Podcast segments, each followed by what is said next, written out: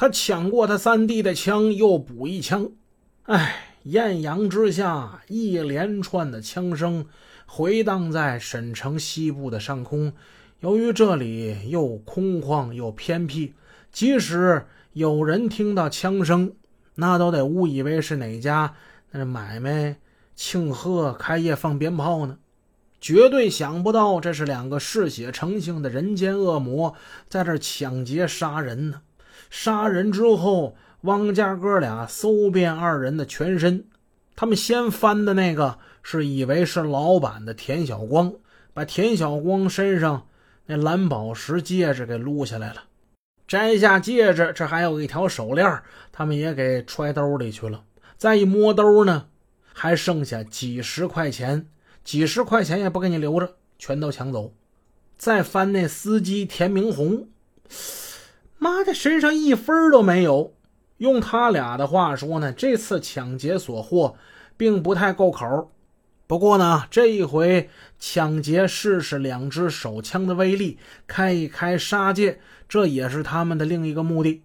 否则的话，他们也不会像那两个手无寸铁的人连开六枪。汪家里驾驶那辆桑塔纳寻找扔掉两具尸体的地方，可是兜了好几个圈子也没找到合适的地方，不是不够隐蔽呢，就是有行人走动，只好另想办法。二人呢是骑摩托车来到车行的，当然他们不可能把摩托车给遗留在车行那儿，那是很危险的。二人呢之后还得骑摩托车再回家，于是二人有了一个十分大胆的决定，索性就把再有两具血淋淋尸体的桑塔纳给他开回去。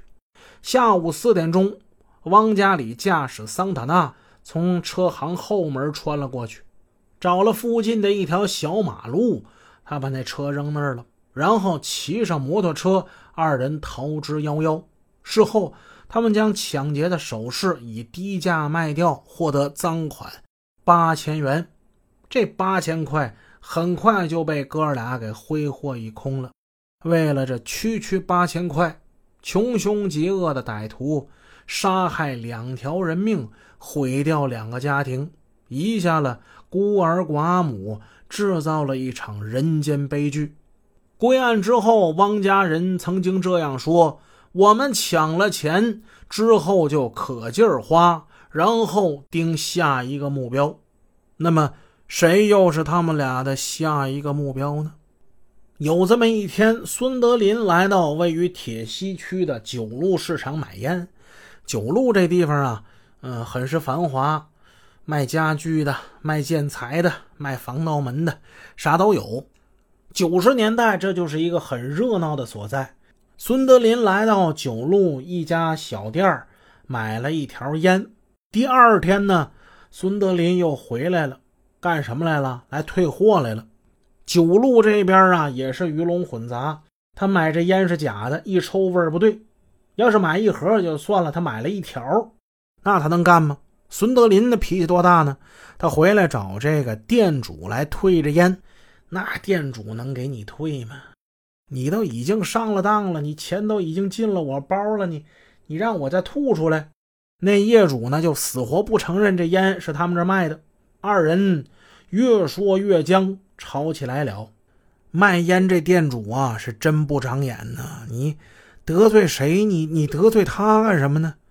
大家好信的可以在网上找一找孙德林的照片啊，此人的面相极其凶恶。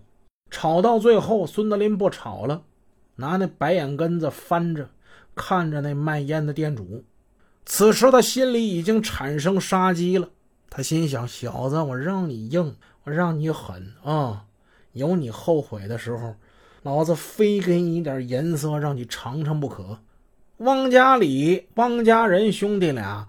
自是有了强武器，给他们如虎添翼。打那儿以后，哥俩出去抢劫都不带孙氏兄弟了。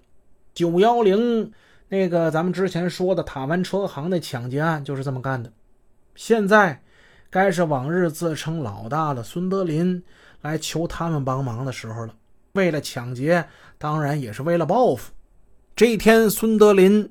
将尊屈贵登门拜访，来找汪家哥俩了。